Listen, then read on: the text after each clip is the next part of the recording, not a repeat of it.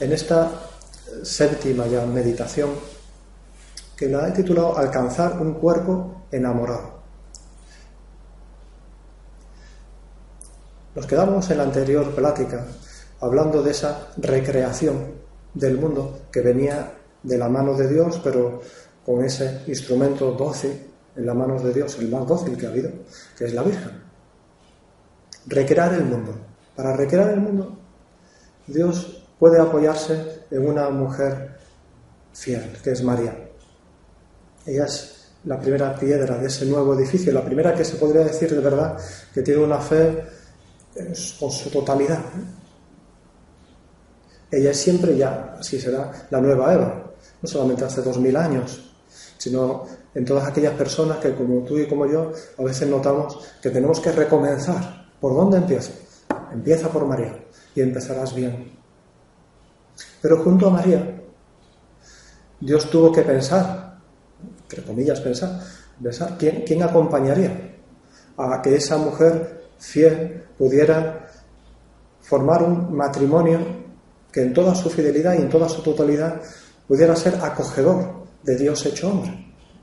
Por tanto, necesitaba también a un varón fiel para formar ese primer hogar digno de su hijo.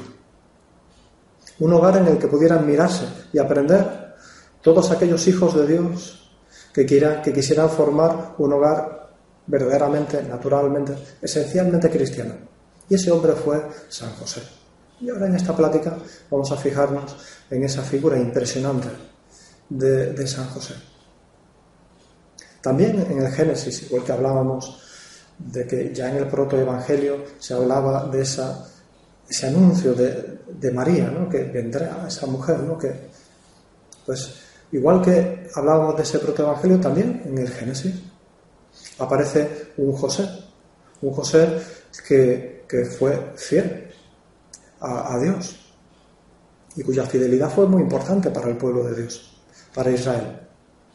Ese otro José que tiene toda una historia de esclavitud en Egipto, pero luego de ganarse la gracia del faraón y a partir de ahí, con esas providencias de Dios que siempre acompaña toda la historia de, las almas, también la nuestra, pues se sirvió de, Dios se sirvió de, ese José también para liberar luego y crear esa historia de, Israel tan bonita, de esclavitud, pero de liberación, de, paso de Dios por su pueblo.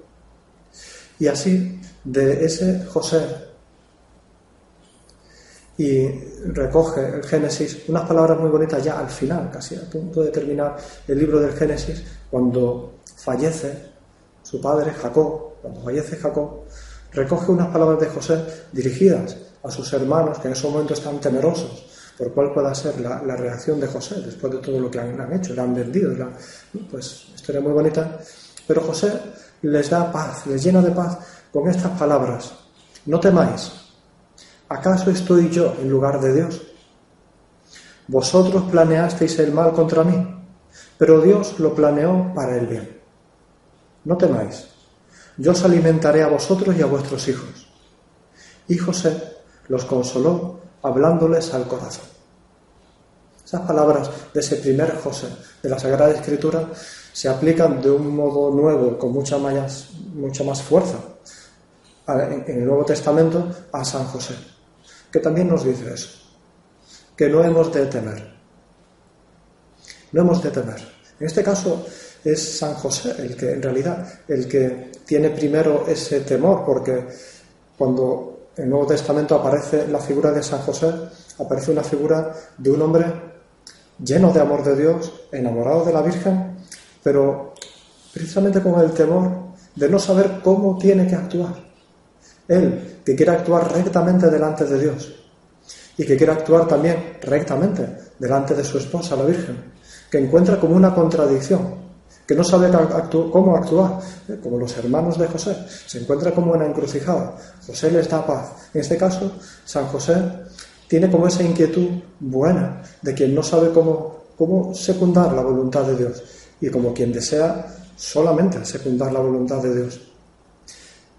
Por eso es muy bonita la historia de San José, porque de algún modo refleja lo que nosotros también, y en el noviazgo, como de vez en cuando, quizá un poco más, pero nos puede venir como una tentación constante. ¿Cómo hacer siempre la voluntad de Dios? Si a veces vemos que puede haber contradicciones entre el amor de Dios, el amor a tu novio a tu novia, a veces los problemas también nosotros personales que encontramos, no saber, hay encrucijadas, hay dudas, sin duda, pero no pasa nada.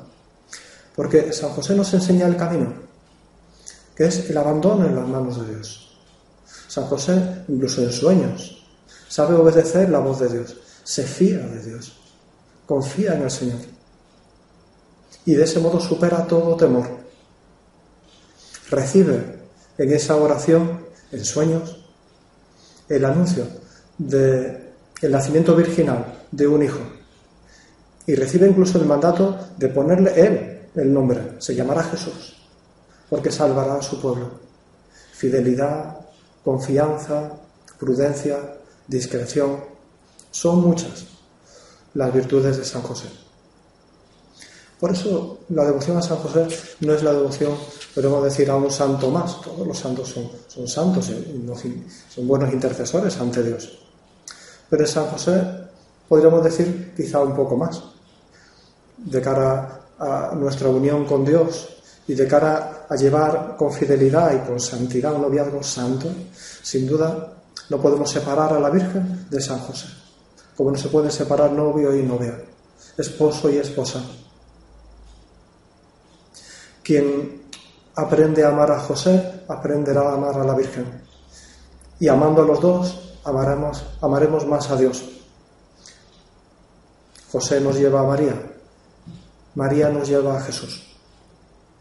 Es lo que decíamos en alguna ocasión, en alguna de las primeras meditaciones, ir de la Trinidad de la tierra a la Trinidad del cielo. Pero igual que hicimos con la Virgen, nos fijamos en ese servicio, en ese poder, que la Virgen tiene, en realidad Dios, a través de la Virgen, pues de, servir. ¿En qué nos podríamos fijar en San José?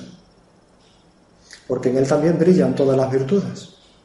Pues quizá pensando en la diferencia que hay entre María y José, podríamos decir, la Virgen fue inmaculada, no tenía pecado original. San José eso no lo tenía. San José notaba la tentación, la concupiscencia, el reato propio del pecado. Su alma estaba llena de gracia, pero no como la Virgen, sino que esa gracia de San José estaba constantemente trabajándola, ¿no? construyéndola. No nació sin pecado original. Por eso San José, lógicamente, vive de otro modo, siente de otro modo esos tirones de la carne que a veces tiran de nosotros para abajo. Sin embargo, vivió la castidad y todas las virtudes con una gran fidelidad. Por eso me parece a mí que esa, de esa delicadeza podemos sacar que entre todas las virtudes, por lo menos en esta meditación, podemos fijarnos en cómo vivió, cómo supo San José amar con el cuerpo. Amar con el cuerpo. Porque él estaba hecho como de barro y gracia, no como la Virgen era toda gracia. En él podemos mirarle y mirarnos nosotros y decir, pues a mí me pasa igual. Sea, hay una ley que tira de mí para arriba, como decía San Pablo, pero veo y noto y siento que hay otra ley que tira para abajo. Noto el poder de la tierra y no es malo notarlo.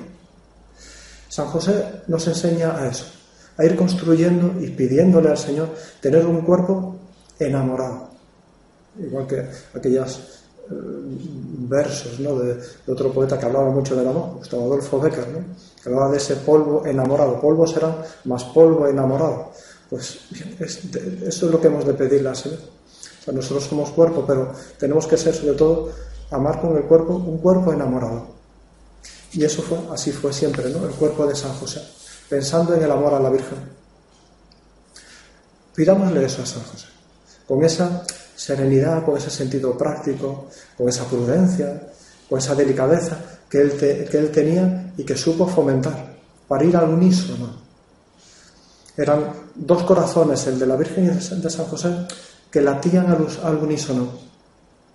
Él supo, como varón fiel, por supuesto en el corazón y en la intimidad, pero también en sus gestos, todas sus obras, todas sus obras también en el exterior tenían esa lógica, eran naturales y salían del corazón, de un corazón enamorado, lleno de cariño.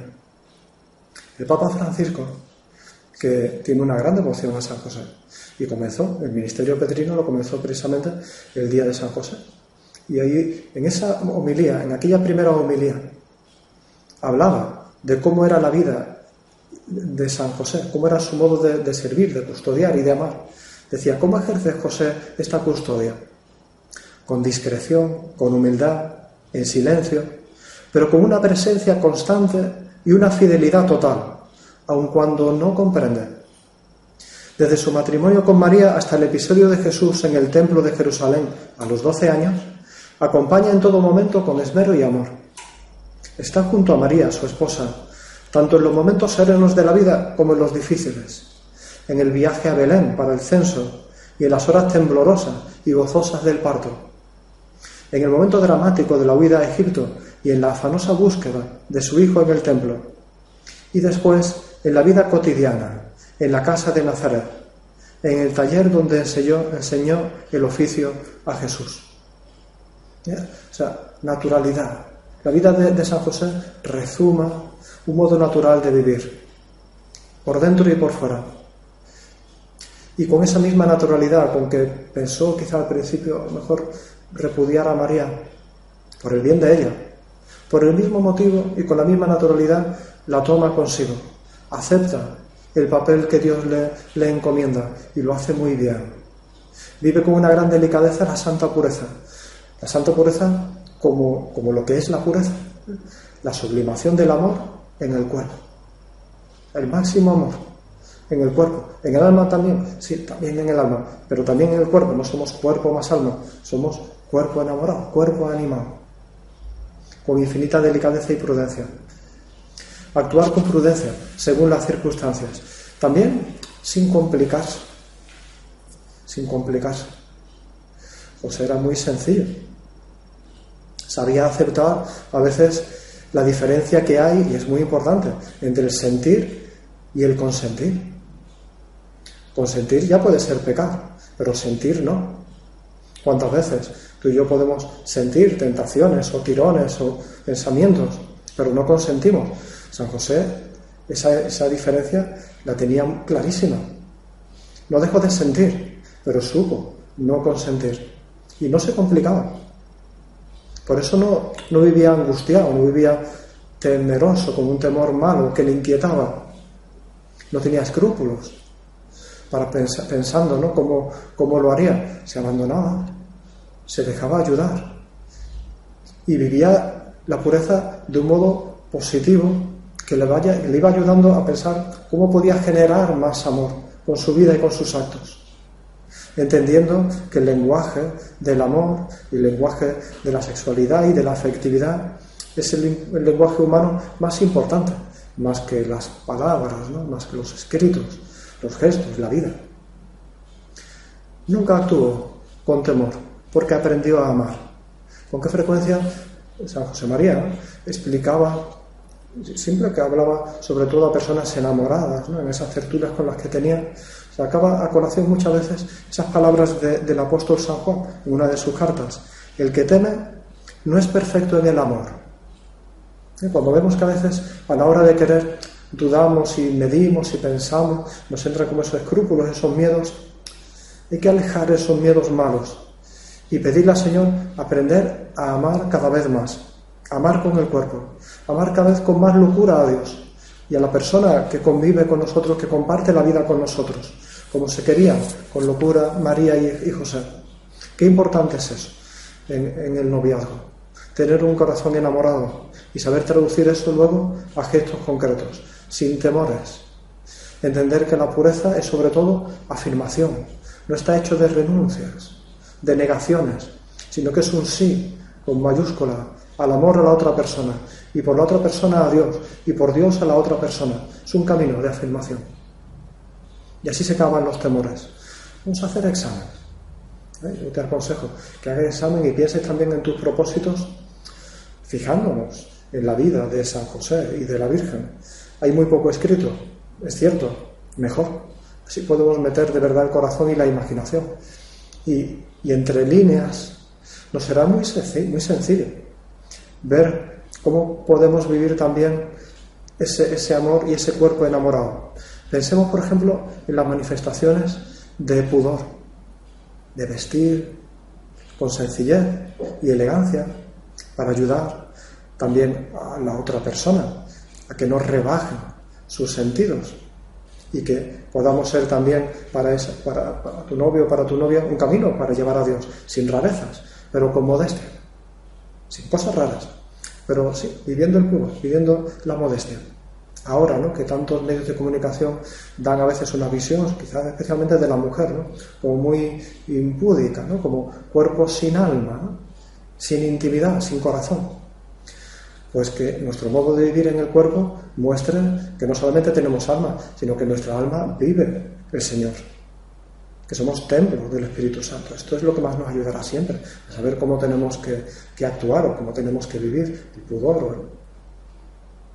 Pensemos también en ese modo de vivir el pudor que a veces no es tanto en el vestir, sino a veces en el hablar, en las expresiones, en no utilizar a veces lenguaje con dobles sentidos o, bromas de mal gusto, a veces entrar a espectáculos, a veces nos podemos fácilmente como meter en ese ambiente, pues lo mismo, pensemos en San José. San José sería una persona, pues una persona divertida, una persona súper simpática. Y se, se llevaría muy bien, se llevaría de calle a todo el mundo. Pero no entraría en esos juegos ni en ese lenguaje. Es más, hablaría no solamente cuando estuviera ahí en el taller junto a la Virgen, sino pensaría a la hora de vivir, de vestir o de hablar, de actuar, que estaba siempre en presencia de Dios. Así hemos de vivir. ¿Cómo tiene que ser nuestra vida? Estamos siempre en presencia de Dios. Y así, acudir a Él nos, nos dará muchas luces. Y por supuesto, acudir al Señor, que vive también y ama con el cuerpo. Esa es la Eucaristía, el cuerpo de Cristo. Por eso, a la hora de pedir también la santa pureza, quizá el mejor momento es cuando estamos delante del sagrario, sobre todo en la misa. Y en concreto, en el momento de la consagración. El Señor nos dice, este es mi cuerpo. Y tú y yo podemos decirle, Señor, dame un cuerpo enamorado como el tuyo.